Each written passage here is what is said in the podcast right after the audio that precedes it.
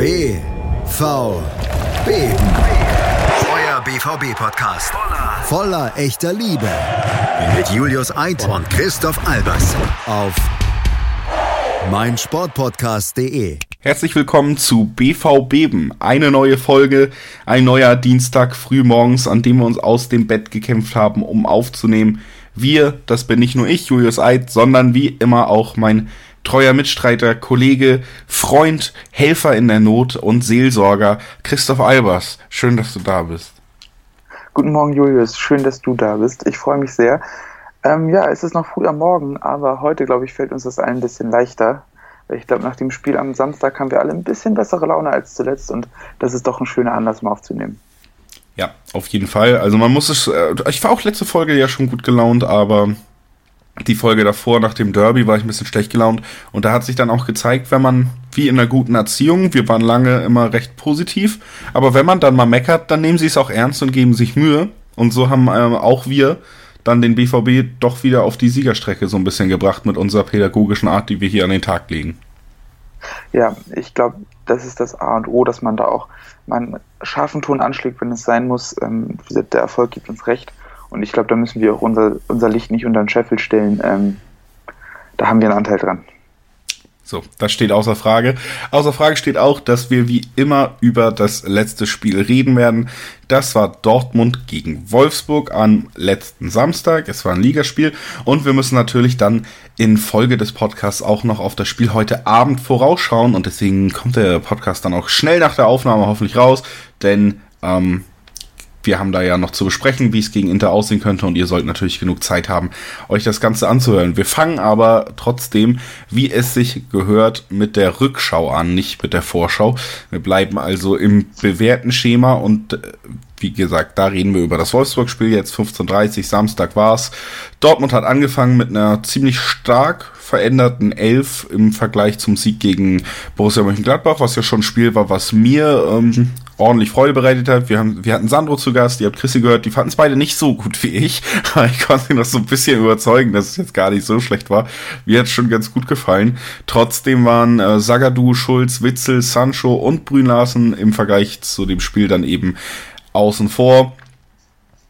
Und äh, ja, das gibt's auch ein paar Personalien, also dass Sancho gar nicht mehr eingewechselt wurde, zum Beispiel, dass Delaney auch wieder keine Rolle dann gespielt hat. Das sind Sachen, über die wir reden müssen, aber das machen wir im Laufe des Spiels. Erstmal fangen wir an mit der Aufstellung des BVB. Da stand dann wieder Hitz im Tor, Piszczek war da, Akanji und Hummels in der Innenverteidigung, Guerrero links für eben Schulz, wir haben es eben schon erwähnt, Weigel auf der 6 wie gegen Gladbach, aber nicht mit Witzel, sondern mit der Hut, unserem Schnauzbart-Freund, wo ich einfach sagen muss, ich habe selten jemanden gesehen, der so cool aussieht. Aber das ist nur eine kleine, kleine Randnotiz.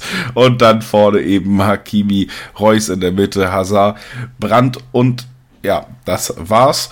Aber dazu muss man sagen, wenn ich jetzt gesagt habe, Reus in der Mitte und vorne Brandt, das war schon ein bisschen, reden wir dann auch drüber war nicht ganz so, wie wir es sonst auch oft spielen, wenn wir mit einem Stürmer auflaufen, sondern hat besser funktioniert, zumindest zu Beginn. Und das ist ja eigentlich der Einstieg in das Spiel. Da ich mich jetzt an der Aufstellung schon so lange abgearbeitet habe und ich glaube, es ist immer angenehm, verschiedene Stimmfarben zu hören, um nicht, ja, komplett den Bock beim Zuhören zu verlieren, gebe ich einfach mal an dich ab, Chrissy, und dann können wir ja die Partie starten. Ja, also dann starten wir mal ein bisschen mit der Startphase. Die war relativ intensiv, würde ich sagen noch nicht besonders hochklassig. Beide Teams haben auch, auch versucht, hoch anzulaufen. Ähm, Wolfsburg war dabei, finde ich, sehr interessant zu beobachten. Das haben wie immer in ihrem klassischen 3-4-3 gespielt mit zwei relativ hochstehenden Außenverteidigern, die im Prinzip eine Doppelrolle erfüllen, zwischen Dreier- und Fünferkette wechseln können. Ähm, der Plan war es dabei eigentlich, und da musste man ein bisschen Parallelen zum Gladbach-Ligaspiel ziehen, ähm, dass Wolfsburg versucht hat, vorne in der ersten Pressinglinie im Prinzip die Passlinien jeweils mit einem Spieler zuzustellen und dann äh, sozusagen im Wechselspiel Druck auszuüben. Das heißt, dass die Außenstürmer wechselweise den Innenverteidiger und den Außenverteidiger angeschoben haben, ein Stürmer dazwischen und auf der anderen Seite das gleiche.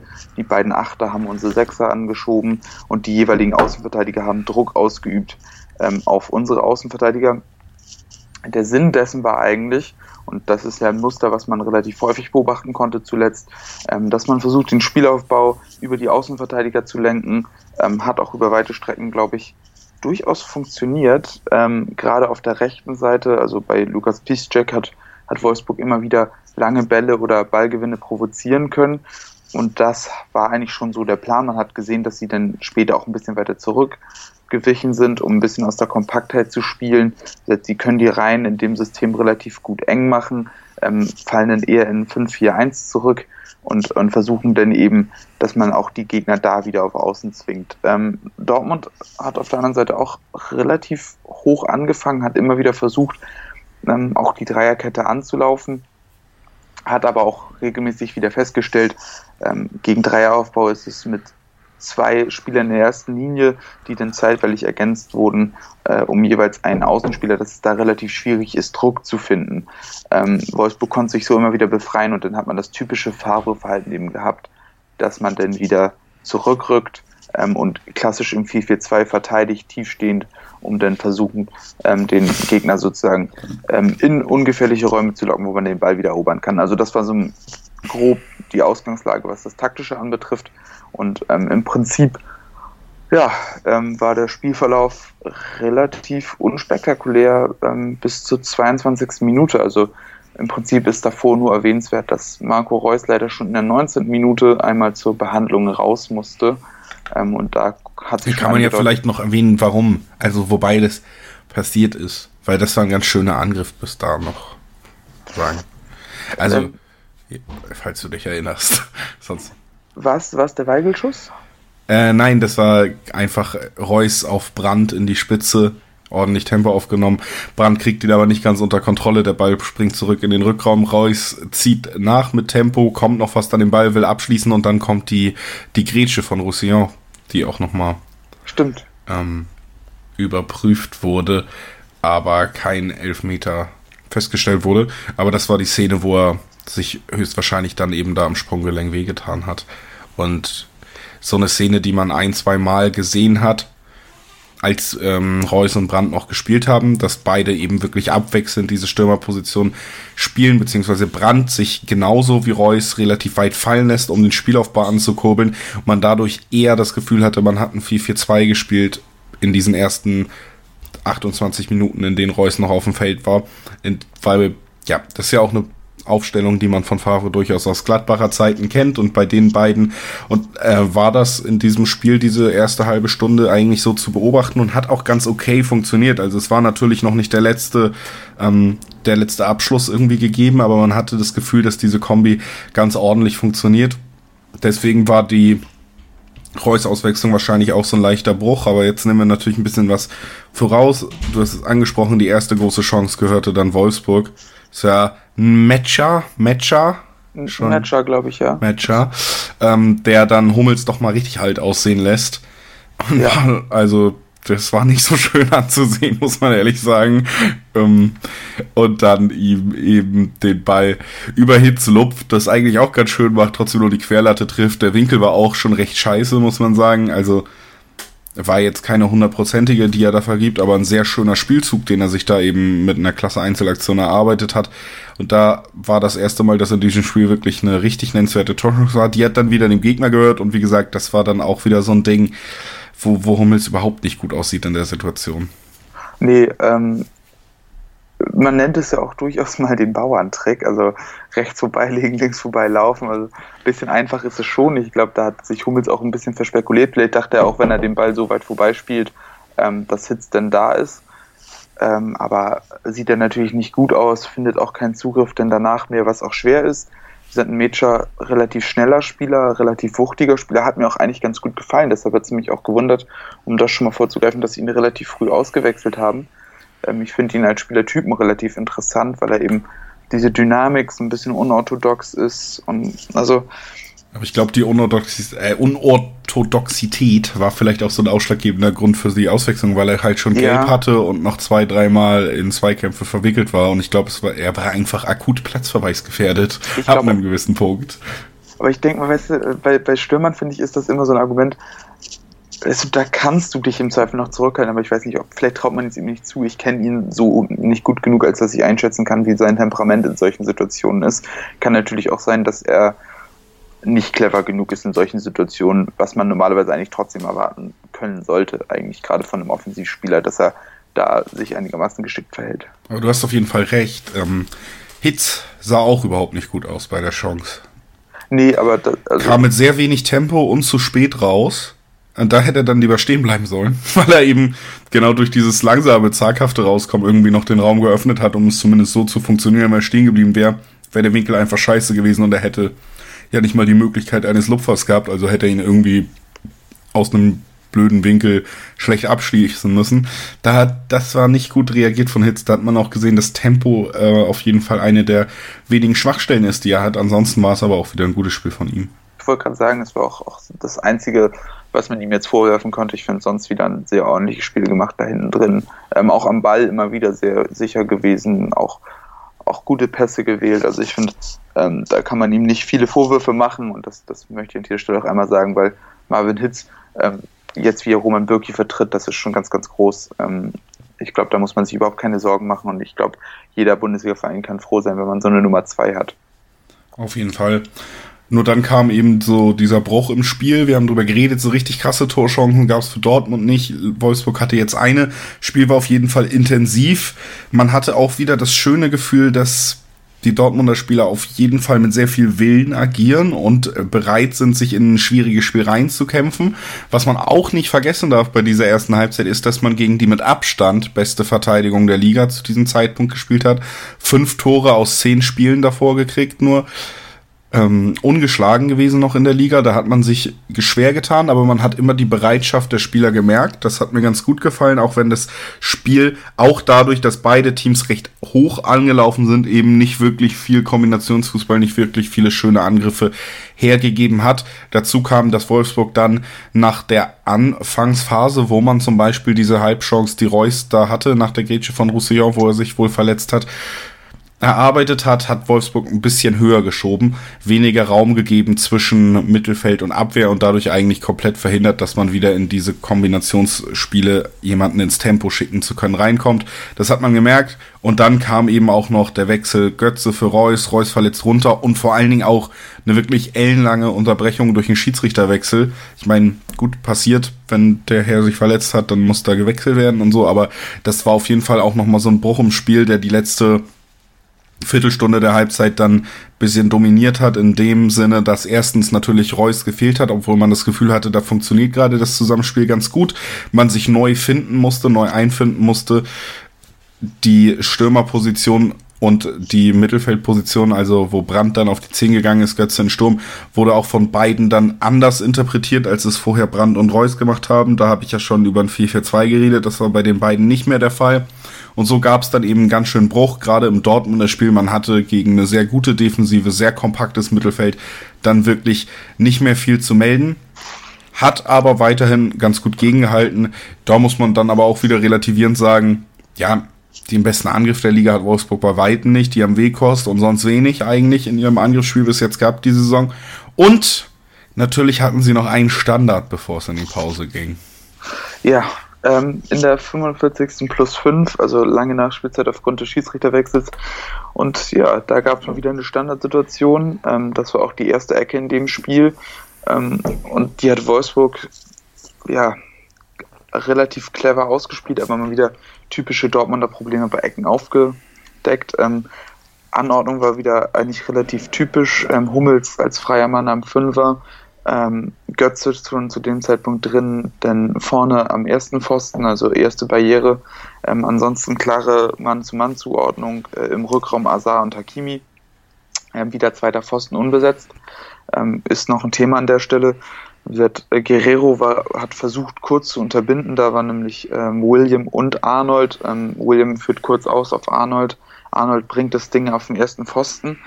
Ähm, und dort kommt dann eben Brooks zum Kopfball. Ähm, Brooks war der direkte Mann von Brandt. Brandt ist zuerst mitgekommen, ähm, sind Richtung 1 gezogen, aber dann hat Brooks sich abgesetzt von Brandt und Brandt war nicht bereit, den Weg mitzumachen. Und so ist es mal wieder dazu gekommen, dass ein Ball am ersten Pfosten verlängert werden konnte, was in dieser Saison schon sehr oft ein Problem war. Und in Folge ähm, haben auch, auch Peacecheck und ähm, ich weiß gar nicht, ich glaube Weigel ihre Leute verloren und so kam dann Bruma hinten am zweiten Pfosten, der natürlich dann unbesetzt war, ähm, zum Abschluss. Ähm, liegt knapp vorbei, aber da mal wieder gesehen, ähm, Weigel hat Bruma ziehen lassen, Peacecheck hat Tisserand ziehen lassen, der vielleicht sogar die bessere Position gehabt hätte. Also da hat man viel, viel Glück gehabt, dass Wolfsburg da nicht mehr draus gemacht hat. Aber es ist wieder dieses Problem, am ersten Pfosten nicht vernünftig mitgegangen, nicht ins Kopfduell gekommen, dort verlängert. Zweiten Pfosten, denn aufgrund der Verlängerung nicht an den Leuten geblieben, ähm, nicht weiter wach gewesen, nicht in der Situation drin geblieben und da kommt dann eben der gefährliche Abschluss. Das darf einfach nicht passieren. Da musst du einfach weiter mitgehen. Und gerade in einem Spiel, wo du im Prinzip in Sachen Kopfballgröße und, und Präsenz bei, bei Kopfball-Zweikämpfen einfach so klar unterlegen bist, darf dir das nicht passieren. Also Wolfsburg einfach mit Brooks, Tisserand, Bruma, Gila Vogi, Weghorst Mecha haben einfach so viele kopfballstarke Spieler und ähm, Dortmund hatte im Grunde ja Mats Hummels mit bisschen Wohlwollen Peace-Check also relativ schwach da aufgestellt und da muss es zumindest drin sein, dass du da mitgehst. Ähm, von daher ist vielleicht in solchen Spielen auch durchaus eine Überlegung, ähm, Delaney zu bringen, weil er da einfach eine größere Präsenz mitbringt und ein bisschen besseres Verhalten als zum Beispiel Johann Weigel, der das aber ansonsten eigentlich ziemlich gut gemacht hat. Also das war, das war nochmal so ein, so ein kleines negatives Ding vor der Pause, aber da hatten wir noch genug Glück, als dass wir dann mit einem Unentschieden in die Pause gehen könnten, was angesichts der Chancenverteilung vielleicht sogar ein bisschen glücklich war. Was die Spielanteile angeht, war Dortmund aber klar besser, so dass man das Remis auf jeden Fall rechtfertigen konnte. Ja, ich denke, das ist das Fazit unter dieser Halbzeit. Der Anfang war intensiv, dann gab es die Reus-Verletzung, das war ein Bruch im Spiel, auch die Schiedsrichterverletzung, muss man sagen, die natürlich dann so, wenn du wirklich fünf, sechs Minuten komplett raus bist aus dem Spiel und dann nochmal eine Viertelstunde spielen musst, das hast du beiden Teams angemerkt. Wolfsburg hat wenig mit dem Ball anfangen können, noch weniger als Dortmund. Dortmund konnte mit dem Ball aber auch nicht so viel anfangen, dass es wirklich gefährliche Chancen gab und Wolfsburg hatte eben diese zwei Nennenswerten, nämlich einmal eine starke Einzelaktion und einmal ein Standard. Und das waren tatsächlich auch die Mittel, die Wolfsburg dann im Endeffekt zu bieten hatte, um in diesem Spiel irgendwas zu reißen. Das ist ja, unterstreicht nochmal den Punkt, den du auch gerade ausgeführt hast. Deswegen muss man eben bei sowas extrem wach sein, weil es nicht nur klar ist, dass Wolfsburg bei sowas gefährlich ist, sondern weil eigentlich auch klar ist, dass Wolfsburg in dieser Verfassung haben ja auch eine richtige Klatsche gegen Leipzig gekriegt, davor nur 0-0 gegen Augsburg gespielt, dass sie gerade offensiv einfach auch große Probleme haben, was zu kreieren, dass ihr sehr stabiles Defensivspiel dann eben auch so ein bisschen zu Lasten der Offensive geht. Und wenn diese Standardchancen da sind, dann muss man die eben auch konsequent verhindern oder verteidigen, weil das wahrscheinlich die einzigen wenigen Chancen für sie sein werden, um überhaupt was zu machen. Das war hier nicht der Fall, das hätte sich fast gerecht, hat es aber Gott sei Dank nicht. Es ging 0-0 zur Pause in die, in die Kabine und das Spiel im Endeffekt hatte dann ja noch eine schöne zweite Halbzeit bereit, die die deutlich ansehnlicher war von Dortmunder Seiten aus, die wirklich so für leichte Glücksgefühle doch dann mal wieder gesorgt hat. Und darüber sprechen wir gleich nach einer kleinen Pause, also bleibt dran und dann gibt's gleich die zweite Halbzeit von BVB gegen Wolfsburg. Schatz, ich bin neu verliebt. Was? Da drüben. Das ist er. Aber das ist ein Auto. Ja, eben. Mit ihm habe ich alles richtig gemacht. Wunschauto einfach kaufen, verkaufen oder leasen. Bei Autoscout24. Alles richtig gemacht.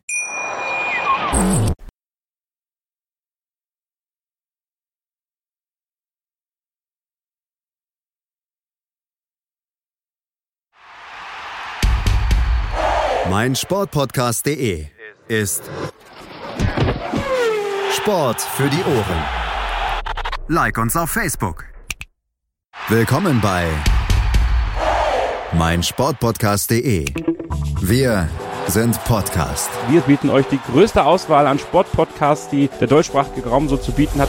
Über 20 Sportarten, mehr als 45 Podcast-Serien, über 9000 veröffentlichte Podcasts und über 5 Millionen Podcast-Downloads allein im Jahr 2018. Wir sind Podcast. Wir sind mein Sportpodcast.de. Und damit beginnt sie, die Analyse der zweiten Halbzeit bei BVB auf meinsportpodcast.de. Da sind wir nämlich gerade immer noch da und wir haben eben über die erste Halbzeit des Spiels BVB gegen Wolfsburg geredet, folgerichtig jetzt also die zweite und die gefällt mir deutlich besser.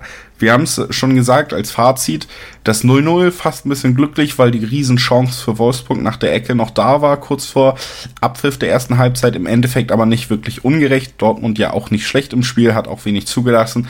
Dann kam Dortmund aber richtig gut raus. Man hatte schon kurz nach Wiederanpfiff eine schöne Chance rausgespielt für Guerrero, der ihn dann mit seinem linken auch links am Tor vorbeisetzt, versucht die kurze Ecke zu treffen, das nicht hinkriegt.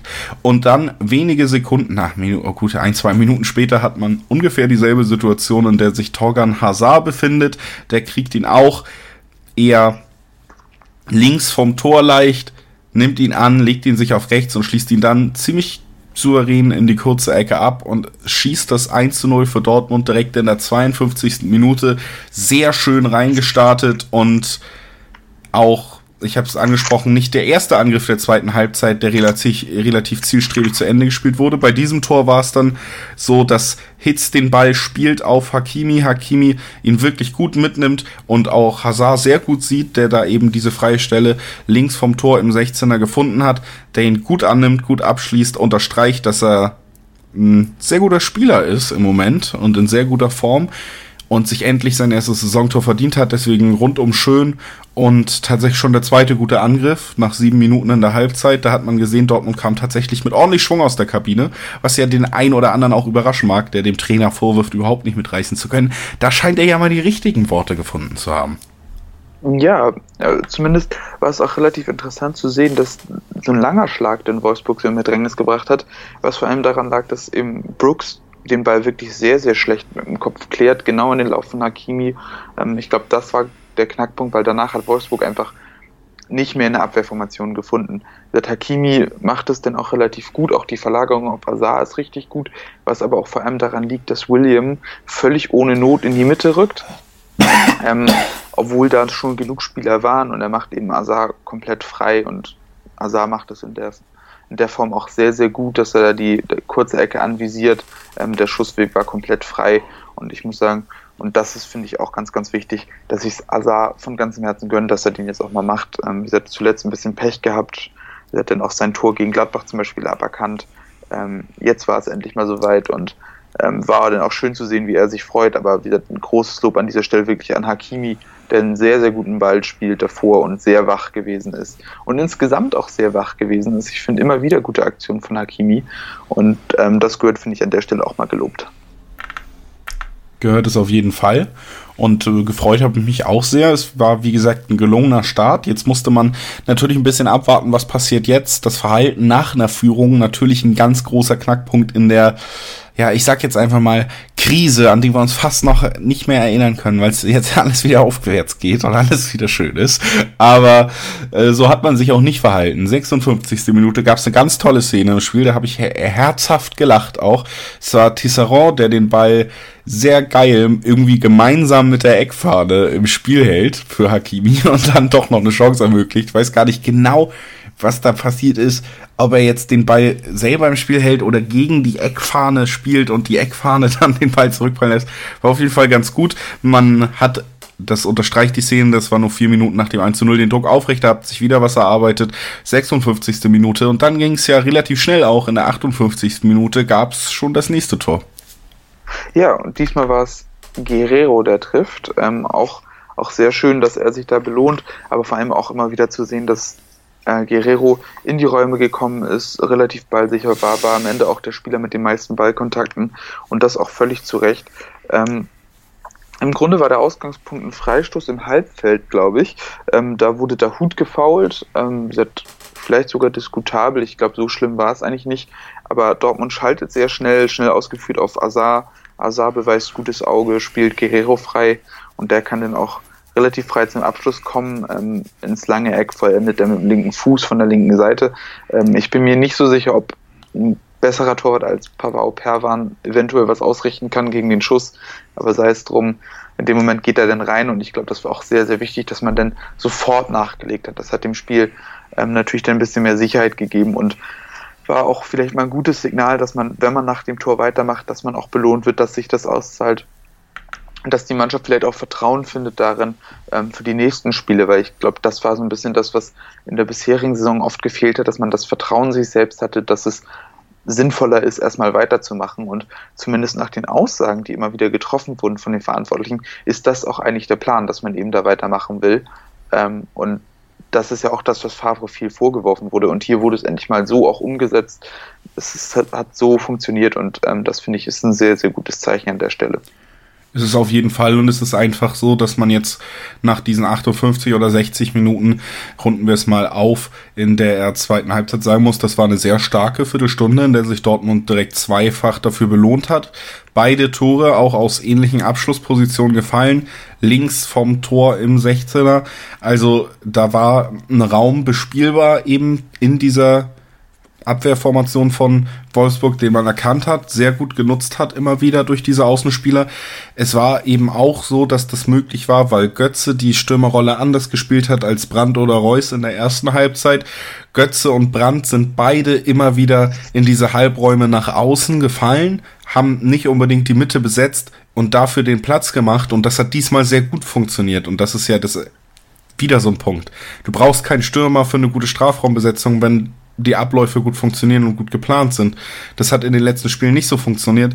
Jetzt in der zweiten Halbzeit hat es sehr gut funktioniert. Reus und äh, Götze und Brandt benutzt, äh, besetzen die Halbräume und Spieler wie Hazard, Hakimi, Guerrero ziehen halt in die Mitte und besetzen diese Position, die dann wirklich gefährlich sind. Dadurch, dass Götze und Brandt die Abwehr auseinandergezogen haben, gerade Götze, der als Stürmer fungiert, natürlich auch ein Abwehrspieler ein gutes Stück mitnimmt, weil der ihn im Blick haben will. Dann bei einem Anspiel sehr gut mit dem Ball umgehen kann, sehr schnell reagieren kann, ihn weiterleiten kann, dadurch mindestens einen Abwehrspieler dieser Kette aus dem Spiel genommen hat. Das hat einen großen Effekt gehabt und beide Tore auf jeden Fall begünstigt. Dafür gesorgt, dass man eine sehr gute Viertelstunde in dieser Halbzeit gesehen hat.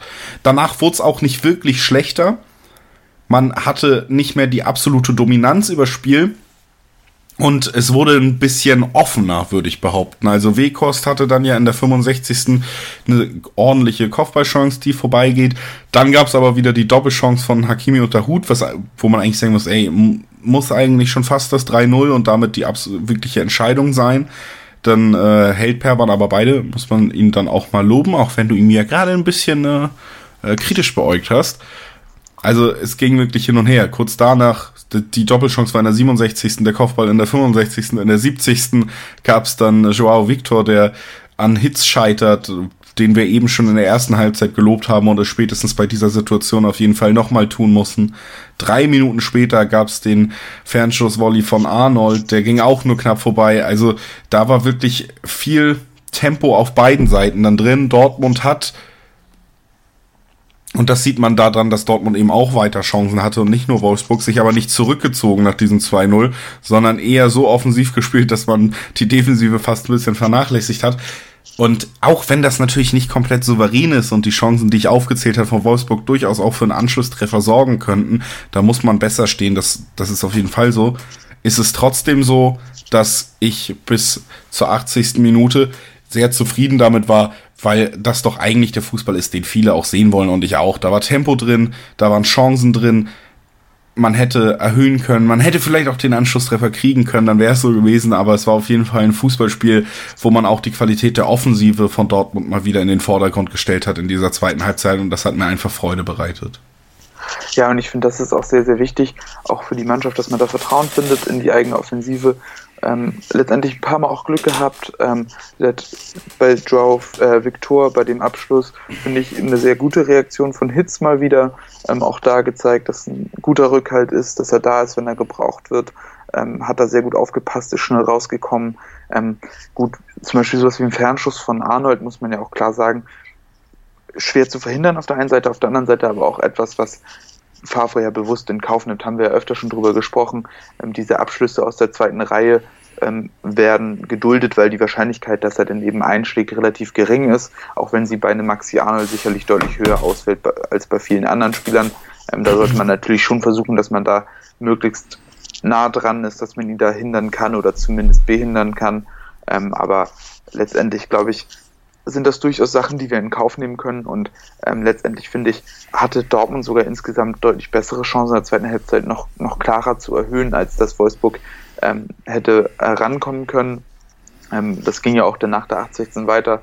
Ähm, wie gesagt, zweimal Azar, ähm, gerade die zweite Chance der 87. Minute, eine extrem große. Ähm, der muss eigentlich schon rein, dann ist der Deckel da drauf. Aber das zeigt auch, dass, dass Dortmund sich da ein bisschen freigeschwommen hat. Wolfsburg war natürlich auch irgendwo gefordert, ähm, hat auch mit einem Wechsel dann auch, auch die Formation geändert, haben auf eine Viererkette umgeschaltet, also im Prinzip ein 4-4-2 auch gespielt. Ähm, Klaus ist dann mit vorne reingegangen, Brekalo über die rechte Seite, Tisserand ist dann rausgegangen dafür.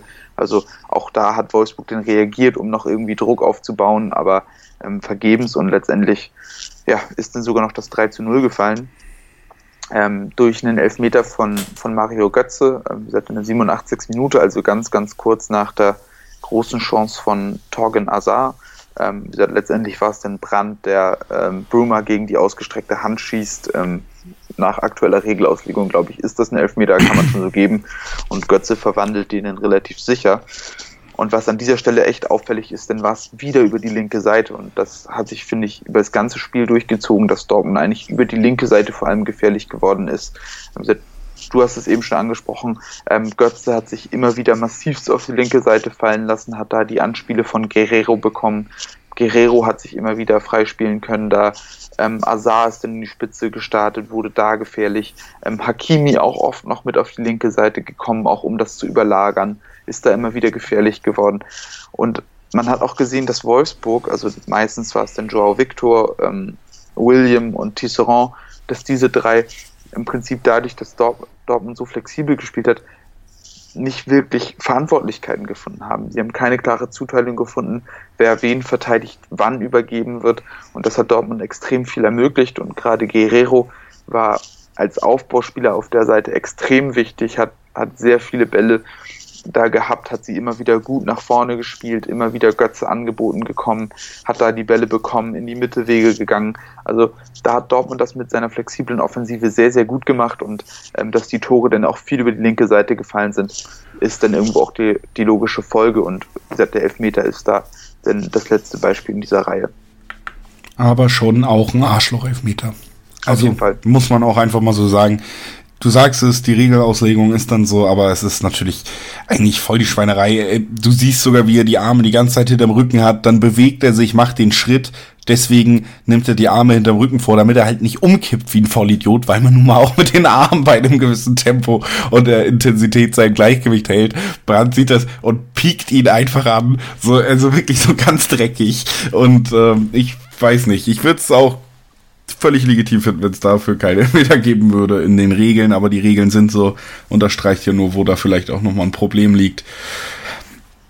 Im Endeffekt 3-0, vielleicht dann auch ein Tor zu hoch, weil man in der ersten Halbzeit nicht wirklich überhaupt eine Chance hatte, aber verdienter Sieg auf jeden Fall, eine richtig schöne Halbzeit, in der eben gerade die Offensive mal wieder brilliert hat. Wir haben darüber geredet, da sind drei Tore gefallen, dazu Hakimi und Dahut 67. auf jeden Fall eine Riesenchance, für einen von beiden zumindest ein Tor zu machen und die 87. die Riesenchance von Hazard, die gehalten wird, auch nochmal, wenn man nur die beiden nimmt und es gab noch mehr Chancen, dann ähm, hatte man da fünf sehr große Chancen, von den drei dann auch zum Tor geführt haben. Das sieht man ja auch beim Expected Goals Wert dieses Mal. Der war über zwei bei Dortmund, also völlig, ähm, völlig souveräner Auftritt, was das Ganze angeht. Ich bin höchst zufrieden gewesen mit diesem Spiel, muss ich ganz ehrlich sagen. Natürlich war nicht alles Gold, was glänzt, aber man muss sich auch mal bewusst machen, dass man da komplett wieder auf Sancho verzichtet hat, der eigentlich immer als der Unterschiedsspieler galt, der natürlich eine Formschwäche hat. Also muss man sich fragen, ist das jetzt gut oder schlecht, dass es gerade ohne Sancho besser geht, klar. Aber theoretisch ist da noch Luft nach oben, was das Potenzial angeht, was man auf der Bank noch hat, sowieso. Dann muss man sich vorstellen, dass Witzel zumindest äh, 70 Minuten nicht gespielt hat, der eigentlich für, als unverzichtbar galt und dass Reus auch nicht gespielt hat. Also man hat fast auf diese komplette Achse von Spielern, die eigentlich gesetzt sind für viele, nämlich Witzel, Reus und äh, Sancho verzichtet. Nur Hummels war der vierte im Bunde, der dann eben noch gespielt hat. Und trotzdem hat man ein gutes Spiel abgeliefert. In der Offensiven teils sehr gutes Spiel in der zweiten Halbzeit. Ohne Reus, der in Topform da natürlich noch was hinzufügen kann. Ohne Sancho, der in Topform da natürlich noch was hinzufügen kann. Und da muss man dann wieder sagen, ey, wenn wir ohne die teilweise so eine Halbzeiten jetzt schon wieder abliefern können, dann sieht man, was für ein unfassbares Potenzial da auch in der Offensive steht. Und ich habe die Hoffnung, dass äh, beide Spiele, die wir jetzt gesehen haben, sei es das äh, Wolfsburg-Spiel jetzt oder das Gladbach-Spiel im Pokal, so eine gewisse Richtung vorgezeichnet haben, dass man bereit ist, weil der Wille war auf jeden Fall sehr gut sichtbar, sich aus dieser Krise gemeinsam wieder rauszukämpfen und dass man sich reinkämpft wieder in das Spiel, was man gut beherrscht und wo die Stärken der Spieler liegen. Und diese zweite Halbzeit war bis jetzt so der, der größte Schritt in dieser Entwicklung, die man aber konsequent in allen vier Halbzeiten gesehen hat. Und natürlich kann man dann nur hoffen, dass sich das so fortsetzt. Es kann natürlich jetzt bei zwei Spielen gegen schwere Gegner auch schnell einen Dämpfer geben. Aber im Endeffekt muss ich sagen, das hat mir alles sehr gut gefallen. Ich bin völlig zufrieden mit diesem 3 zu 0. Es hat mir endlich mal wieder gerade die zweite, Halbzeit auch spielerisch Freude bereitet und deswegen bin ich sehr gut gelaunt, wenn wir diese Spielanalyse abschließen, auf jeden Fall. Ja, also was ich nochmal positiv hervorheben wollte, ist eigentlich die Tatsache, dass man viel von Favres Idee diesmal wirklich auch offensiv sehen konnte. Ähm, auch die, die Maßnahme mit Hakimi und mit ähm, Azar, zwei sehr geradlinige Spieler zu haben, hat sich sehr ausgezahlt. Es hat immer wieder diese Möglichkeit, wir haben sehr, sehr viel besprochen, aber es ist wirklich das Auffälligste, dass eben Götze und Brand diese Pockets besetzt haben zwischen den Ketten und auf Außen, dass sie da immer wieder in die Situation gekommen sind, Mitspieler einzusetzen und dass eben Hakimi und Azar auch, auch jeweils beide zu, glaube ich, vier Abschlusssituationen gekommen sind. Weißt du, dass sie eben diese Wege in die Tiefe gemacht haben, die zum Beispiel Favre auch auch ähm, vermisst hat beim Spiel gegen Schalke. Also da hat man einen klaren Fortschritt gesehen, was den Plan noch anbetrifft. Ich glaube, da hat auch zum Beispiel ein Spieler wie Mario Götze einmal mehr seinen Wert bewiesen, dass er das eben sehr, sehr gut interpretieren kann. Ähm, hat in meinen Augen ein sehr gutes Spiel gemacht nach seiner Einwechslung, ähm, weil er das eben genauso ausfüllt, wie man sich das wie man sich das erwartet. Ich fand es auch auffällig, dass ähm, Julian Weigel sehr, sehr präsent war nach vorne. Im Prinzip auch etwas, was ihm sehr viel vorgeworfen wird, aber er hat wirklich immer wieder den Weg mit nach vorne gemacht, immer wieder auch in Abschlusssituationen gekommen, ebenfalls vier Abschlüsse gehabt. Ähm, dazu unglaublich umtriebig gewesen, sehr viele Meter gemacht, ähm, hat auch sehr viele Ballkontakte gehabt, hat viele Zweikämpfe gewonnen. Also ich finde, Julian, Julian Weigel hat das auf jeden Fall sehr gut gemacht auf der Acht. Ich finde auch die Idee, mit der Hut daneben einen zweiten sehr dynamischen Spieler hinzustellen, fand ich auch sehr sinnvoll. Ähm, hat, glaube ich, auch bei Wolfsburg dazu geführt, dass man da relativ wenig Zugriff auf die Sechs hatte.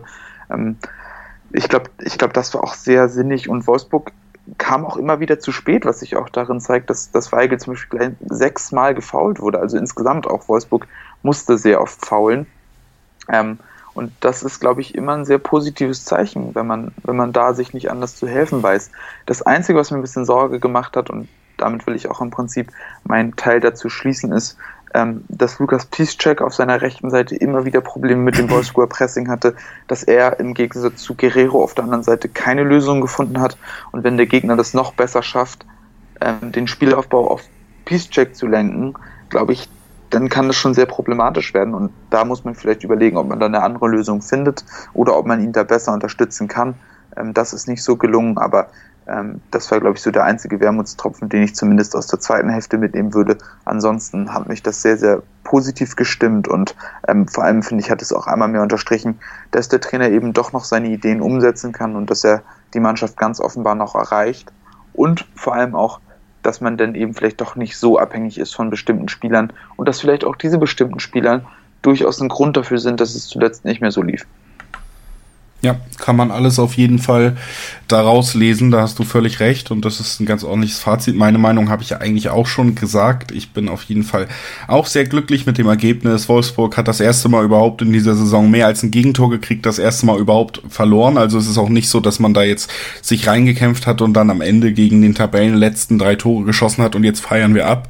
Man hat drei Tore gegen eine Defensive geschossen, die es zumindest in der Liga dieses Jahr noch nicht äh, zugelassen hat, mehr als eins zu bekommen. Das ist schon eine ordentliche Leistung und Wolfsburg hat sich auf jeden Fall ausgezeichnet durch extrem gutes Defensivverhalten in den letzten Bundesligaspielen, die ich auch von ihnen gesehen habe in dieser Saison und deshalb ist das auch nochmal, das muss auch nochmal ein Punkt, den muss man einfach herausstellen. Man hat da jetzt nicht gegen einen Wald- und Wiesenverein irgendwie gespielt, sondern gegen einen sehr guten Verein, der ordentlich in der Tabelle steht, der ungeschlagen war und dem hat man dann in der zweiten Halbzeit souverän auf jeden Fall besiegt, verdiente besiegt und das steht da am Ende unter und mehr sollte man dann vielleicht noch nicht draus machen, denn es stehen ja jetzt sehr wichtige Spiele an in dem man nur hoffen kann, dass sich diese Entwicklung fortsetzt, von der ich eben gesprochen habe.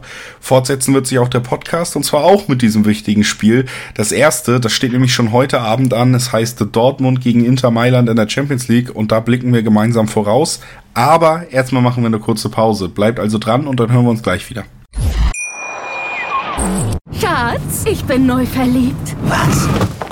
Drüben. Das ist er. Aber das ist ein Auto. Ja, eben. Mit ihm habe ich alles richtig gemacht. Wunschauto einfach kaufen, verkaufen oder leasen. Bei Autoscout24. Alles richtig gemacht.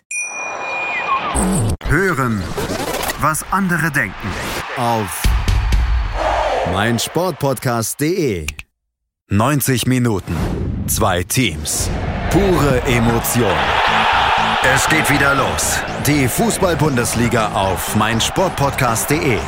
Abonniere jetzt deinen Bundesliga-Podcast und sei dabei im Bully Special. Weserfunk. Auf die Zirbelnuss. Füchsle Talk. BV Beben. Unter Flutlicht. Werkskantine am Wasserturm. Und viele mehr. Die Fußball-Bundesliga auf meinsportpodcast.de. Und ein zweites Mal willkommen zurück zu BV Beben. Es ist soweit. Wir haben die Analyse des letzten Spiels abgeschlossen, waren beide recht gut gelaunt, gerade nach der zweiten Halbzeit und kommen jetzt zu einem Spiel, auf das wir vorausschauen müssen, dass es auch schon im Hinspiel gab vor, vor zwei Wochen.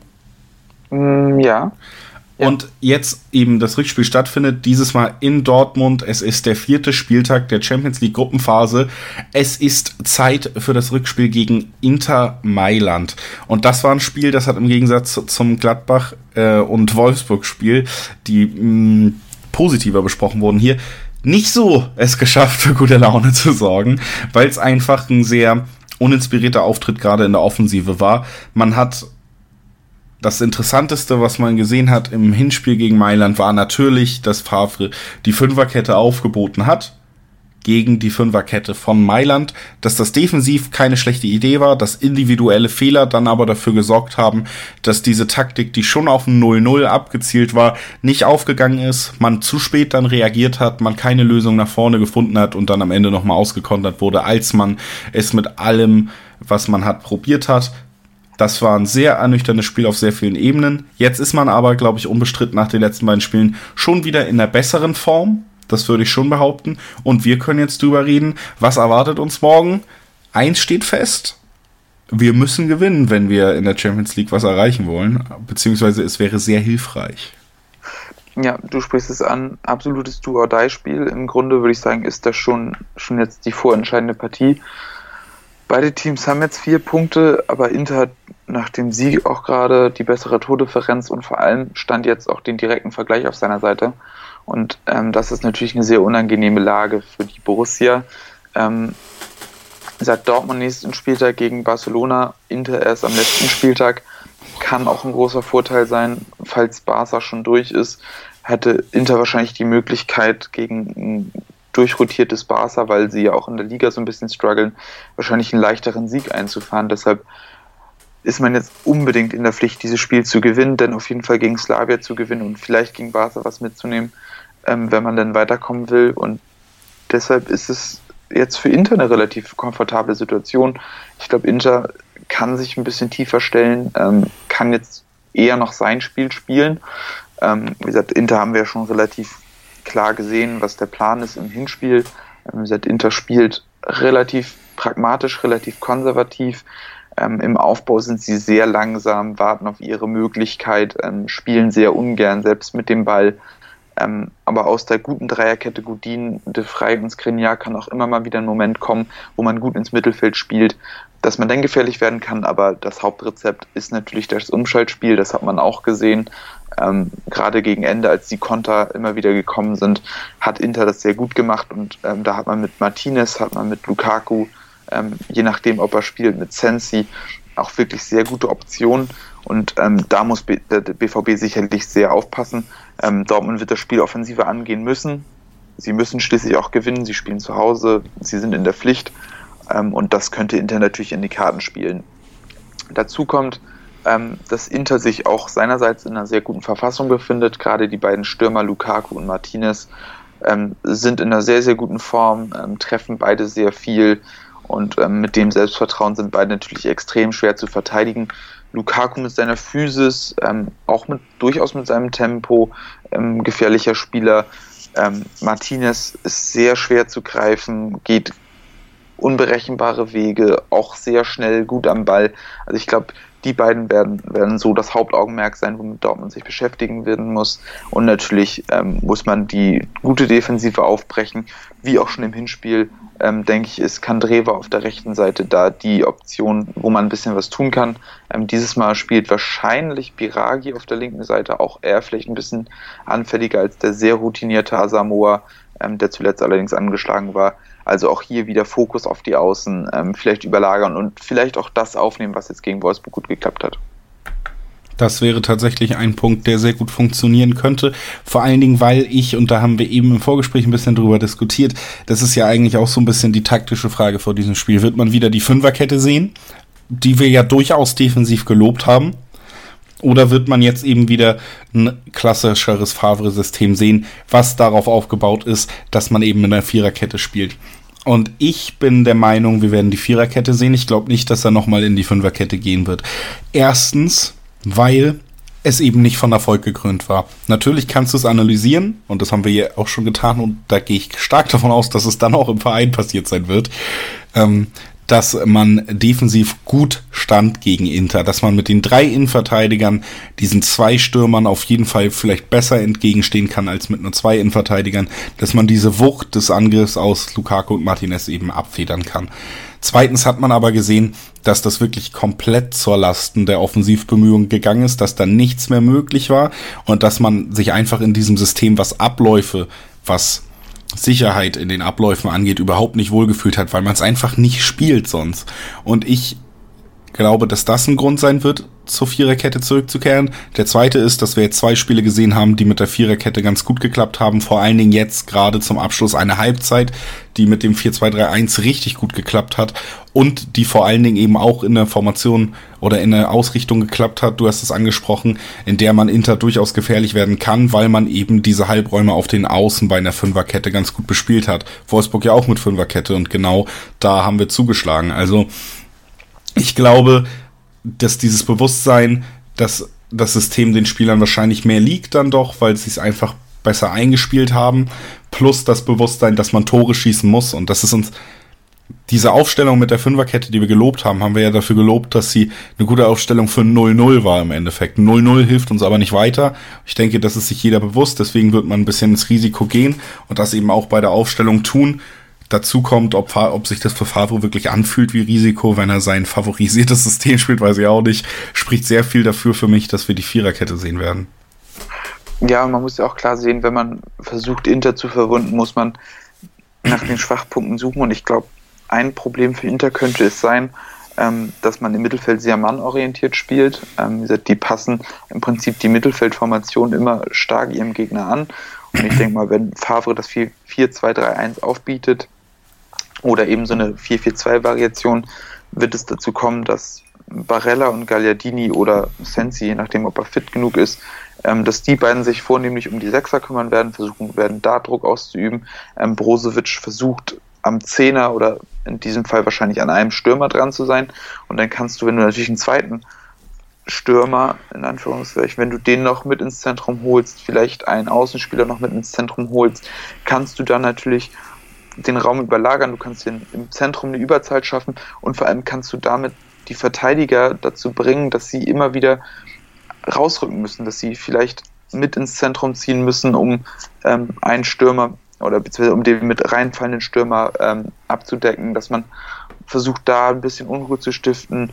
Ähm, man kann natürlich auch zusehen, dass man wieder sagt, Mario Götze, falls er denn spielt, ähm, zieht wieder auf die Außen, geht wieder mit auf links, ähm, versucht da zusammen mit dem linken Außenverteidiger ähm, eine Überzahl gegen Brozovic, äh, gegen ähm, Kandreva zu schaffen. Also da bestehen extrem viele Möglichkeiten und deshalb wird es extrem wichtig sein, dass man so flexibel ist in der Offensive. Also ich glaube, ähm, gerade diese Halbräume, die diese drei oder 5-3-2, je nachdem, wie man es auslegen will, Formation bietet, dass man das anspielt. Das war im Hinspiel deutlich zu wenig. Und wenn man Inter gar nicht fordert, offensiv, beziehungsweise Inter defensiv fordert, ähm, dann wird es sehr, sehr schwer sein, diese Mannschaft zu knacken. Und ähm, jetzt muss man unbedingt. Und ich glaube, das ist dann der Weg. Und da war Wolfsburg sicherlich irgendwo richtungsweisend. Deshalb würde ich tatsächlich auch davon ausgehen, dass man mit diesem System wieder reingeht. Ähm, auch wenn einige deutsche Medien jetzt im Vorfeld ähm, damit kokettiert haben, dass es wieder, wieder eine Fünferkette geben könnte auf Dortmunder Seite. Ähm, aber wie wir aus guter alter Erfahrung wissen, sind manche Medien dann eher ein Orakel dafür, dass es nicht passiert. Ja, und wie gesagt, ich denke, es gibt gute Gründe, eben auch mit der Viererkette jetzt zu rechnen. Ich hoffe sehr, dass sie dann auch funktionieren wird. Ich muss ganz ehrlich sagen, dass ich im Gegensatz auch, auch zu dir, das habe ich schon im Vorgespräch gemerkt und zu vielen Leuten gar nicht so ein riesiger Fan von Inter bin im Moment. Ich finde, dass da viele Spiele jetzt ja nicht durch spielerische ähm, also durch eine Teamleistung, die mich beeindruckt gewonnen wird, sondern eben dadurch, dass man da zwei Stürmer hat, die im Moment in guter Form sind. Ich finde, dass Conte da deutlich überbewertet ist, was die offensive Spielanlage angeht. Dass er defensiv ein sehr guter Trainer ist, steht außer Frage. Trotzdem finde ich, dass ihm da eben in diesen Bereichen das Besondere dann doch ein bisschen fehlt, um für mich als sehr, sehr guter Trainer zu gelten. Dazu kommt, dass ich finde, dass gerade so Spieler wie Brozovic, die ich eigentlich auch mag, von ihm nicht besonders geil eingesetzt werden in dem System. Und ja, auch Barella, so der der ja noch relativ jung ist, dem man ähm, eine große Zukunft irgendwie attestiert, dass der dann doch sehr an der Leine in diesem System ist und das finde ich immer ein bisschen schade zu beobachten. Nichtsdestotrotz natürlich ein schwerer Gegner, aber einer, weshalb ich mich alleine schon auf dieses, äh, aufgrund des Hypes, der Moment um ihn ist, irgendwie extrem freuen würde, wenn die mal ein bisschen aufs Maul kriegen bei uns. Um es mal ganz kokett zu sagen, ne? Und ich bin auf jeden Fall heiß auf das Spiel heute Abend. Es wird sehr wichtig. Es wird ein großer Champions League Abend. Die Stimmung wird geil sein. So wie letztes Jahr beim Rückspiel gegen Tottenham oder sonst was. Dieses Stadion hat er dann auch richtig Bock. Und da war man ja auch sehr gut, bis man dann dummerweise das 1-0 kassiert hat. Und das kann ich mir auch sehr gut vorstellen, dass dieser Ablauf leider passiert heute Abend, dass man da schon deutlich das bessere Team ist, eiskalter Konter von Inter und dann steht man da mit wieder nix. Aber ich ähm, bin der Überzeugung, man geht nicht in der schlechtesten Verfassung ins Spiel. Man hat sich diese Verfassung, diese Form und die Ruhe, die so ein bisschen wieder eingekehrt ist nach den letzten beiden Siegen, auch hart erarbeitet. Und das muss ich wirklich mal sagen, das respektiere ich auch. Ich respektiere Favre sehr dafür, dass er in diesem ganzen Sturm der Entrüstung, der auf ihn eingehagelt ist, cool geblieben ist und jetzt immer wieder gezeigt hat, dass er erstens bereit ist zu reagieren und zweitens, dass sein Team auch bereit ist, mit ihm zu reagieren. Ich finde das sehr schön und ich würde mir sehr wünschen, dass die nächsten beiden Spiele, nämlich das Bayern-Spiel, und da werden wir dann in der zweiten Folge diese Woche natürlich auch ausführlich drauf gucken und vielleicht noch Besuch kriegen von, von einem Bayern-Experten. Ähm, um das eben gemeinsam zu tun. Wenn diese beiden Spiele jetzt auch noch gewonnen werden, dann kann er sich aber mal mit erhobenem Haupt da auf den Borsigplatz stellen und die Entschuldigung von vielen Leuten annehmen und ich würde es irgendwie sehr cool finden. Ich würde mich sehr für ihn freuen. Ich finde das schön, was in den letzten beiden Spielen passiert ist. Ich hoffe, dass diese diese Freude, die so langsam wieder in mein schwarz-gelbes Herz einkehrt, einfach noch ein bisschen länger aufrechterhalten werden kann. Und dafür muss natürlich gewonnen werden. Man kann noch einen Sancho reinbringen. Ich glaube auch nicht, dass der nur als Strafe oder als aus Leistungsgründen draußen sitzt, sondern dass man jetzt mittlerweile eben auch rotiert und man spielt jetzt gegen Inter und gegen Bayern dass man da dann Wolfsburg als vermeintlichen Rotationsgegner nimmt, kann ich sogar nachvollziehen, auch wenn es trotzdem ein hartes Spiel wäre. Aber da hat man eben gesehen, man hat die Breite, kann trotzdem guten Ersatz bringen. Ich gehe davon aus, dass äh, Sancho kommen wird. Und das ist ein Unterschiedsspieler. Und wenn der einen guten Abend hat, Dortmund ansonsten stabil gegenhält, wie sie es in den letzten beiden Spielen sehr gut getan haben, dann rechne ich mir auf jeden Fall Chancen auf, das Ganze 2 zu 0 zu gewinnen. Weil es aber ein richtig schöner Abend wird, wird es ein 3 zu 0. Das ist auch noch mein Tipp. Da können wir jetzt Chrissys Tipp ja auch nochmal hören.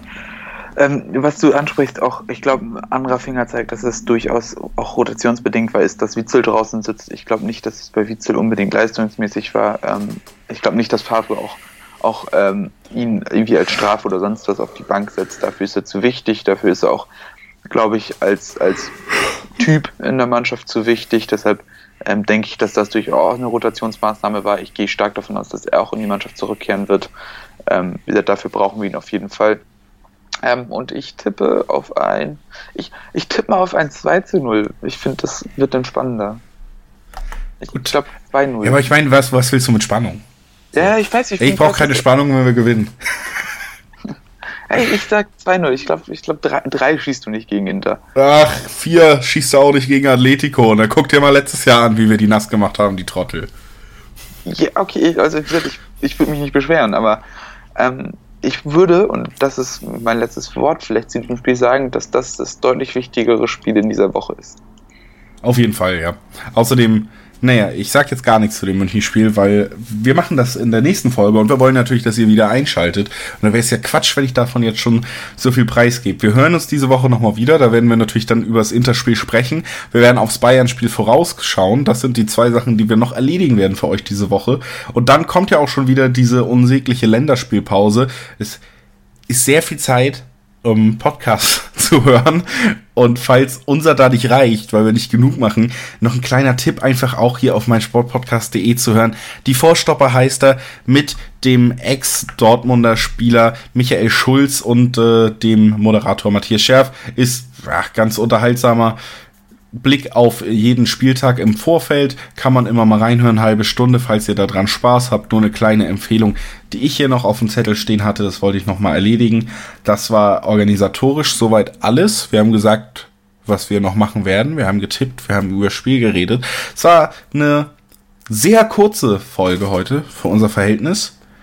Also würde ich sagen, machen wir noch nicht Schluss, sondern ich sehe hier gerade, wir können jetzt zumindest noch mal kurz in, in ein paar Worten drüber reden, ähm, Werder im Pokal jetzt gezogen. Das ist ja diese Woche passiert. Ich glaube, seitdem haben wir auch keine Folge mehr aufgenommen. Nee, logischerweise nicht, war ja erst Sonntagabend. Da können wir ja noch mal ganz kurz drüber reden. Eigentlich gibt's nicht so viel zu sagen. Werder zu Hause, ich glaube, sehr unangenehm, haben uns sogar bei, also bei Werder zu Hause, haben uns sogar bei uns zu Hause letztes Jahr aus dem Pokal geworfen, tun uns immer gegen sie schwer. Kofeld macht immer einen sehr guten Job gegen uns, als wüsste er, dass er das auch so ein bisschen als Bewerbungsgespräch jedes Mal nutzt, mal ähm, was dazu zu sagen. Und ich hätte mir leichtere Lose vorstellen können. Ich glaube aber, dass man trotzdem sagen muss, Bremen ist jetzt nicht die, der absolute Albtraum. Nee, auf keinen Fall. Also klar, es waren auch leichtere Lose dabei. Ähm, gerade wenn man sich überlegt, dass zum Beispiel ein SC Werl noch dabei war und ähm, ich glaube Saarbrücken war noch dabei, aber letztendlich glaube ich, ist es auch immer ein ganz guter Gradmesser, wenn man Bundesliga-Gegner dabei hat. Ähm, ich hätte mir ehrlich gesagt ein Heimspiel gewünscht. Ich glaube, das wäre immer angenehmer gewesen, ähm, auch auch gerade um sich ja vor der heimischen Kulisse da ein bisschen pushen zu lassen, aber auch ähm, um sich Reisestrapazen, auch wenn Bremen jetzt nicht so weit weg ist, zu ersparen. Also ich glaube, insgesamt wäre ein Heimspiel natürlich eine deutlich schönere Geschichte gewesen. Im Weserstadion ist sehr unangenehm, du hast es angesprochen. Aber man muss natürlich auch sagen, es ist noch sehr lange hin. Ähm, man weiß nicht, wie es sich bis dahin entwickelt. Ähm, gerade bei Bremen ist es, glaube ich, auch sehr schwer einzuschätzen, wie sich die Saison für die entwickelt. Ähm, deshalb ja, ich bin jetzt nicht unglücklich damit. Ich hätte mir aber auch attraktivere Lose noch vorstellen können, die mich ein bisschen mehr gereizt hätten. Aber ähm, ich meine, Pokalderby können wir uns ja für die nächste Runde noch aufheben. Das können wir uns auf jeden Fall für die nächste Runde aufheben oder meinetwegen auch fürs Finale, solange wir es gewinnen. Dann wäre es ja endlich die verdiente Demütigung. Auf der anderen Seite ist es auch okay, wenn sie ausscheiden vorher. Natürlich. Das ist auch völlig legitim. Mir ist ja egal, gegen wen sie ausscheiden. Wenn sie es gegen uns tun, ist es natürlich nochmal besonders süß. Aber wir werden abwarten müssen, was da passiert. Du hast es gesagt, es ist einfach auch noch ein bisschen hin, deswegen macht es jetzt wenig Sinn. Und wenn es soweit ist, wisst ihr, wissen wir, werden wir da auf jeden Fall ja auch ausführlich drauf blicken, was uns da erwartet und noch ausführlicher drüber reden, was uns da erwartet hat. Also den Service gibt's ja hier sowieso. Und ja, das war's mit BVB für diese Woche, wollte ich sagen, ist aber Quatsch. Ich habe schon ein paar Mal an, äh, gesagt, wir hören uns diese Woche noch wieder. Wir reden dann eben über das anstehende Bayern-Spiel. Das ist auf jeden Fall wichtig. Und damit würde ich mich verabschieden und sagen, hey, mit, mit richtig Bock heute Abend in die Sechs-Punkte-Woche starten und dann, dann hören wir uns nächste Woche wieder und dann bin ich auch mal richtig, richtig gut gelaunt. Sag ich schon mal an, wenn wir die beiden Spiele gewinnen. Also ich habe Bock, ich bin aufgeregt, ich habe Bock. Ich wünsche euch eine schöne Woche. Ich freue mich, dass wir bald wieder aufnehmen. Ich freue mich auf heute Abend. Ich hoffe, dass es danach auch noch so. Christoph sagt Tschüss, bevor ich zu emotional werde. Ich bin gerade, mir, mir steht ein Lächeln im Gesicht wie die Sonne am Himmel gerade. Ähm, hier steht die Sonne nicht am Himmel. Hier in Hamburg ist es ganz schön grau, aber ich verabschiede mich trotzdem sehr gut gelaunt, schließe mich bei Julius Worten vollkommen an und freue mich, euch hoffentlich äh, am Ende der Woche nochmal wiederzuhören. Bis dann. Schatz, ich bin neu verliebt. Was? drüben. Das ist er. Aber das ist ein Auto. Ja, eben. Mit ihm habe ich alles richtig gemacht. Wunschauto einfach kaufen, verkaufen oder leasen. Bei Autoscout24. Alles richtig gemacht. B. V. B. Euer BVB-Podcast. Voller, echter Liebe. Mit Julius Eid und Christoph Albers. Auf meinsportpodcast.de. 90 Plus On Air. Der Podcast rund um den internationalen Fußball. Mit Marius Merck und Chris McCarthy. Da herrscht ein enormer Druck, da werden Unsummen investiert, um den Erfolg regelrecht zu erzwingen. Jeden Monat neu auf meinsportpodcast.de. Schatz, ich bin neu verliebt. Was? Da drüben. Das ist er. Aber das ist ein Auto. Ja, eben. Mit ihm habe ich alles richtig gemacht. Wunschauto einfach kaufen, verkaufen oder leasen. Bei Autoscout24. Alles richtig gemacht.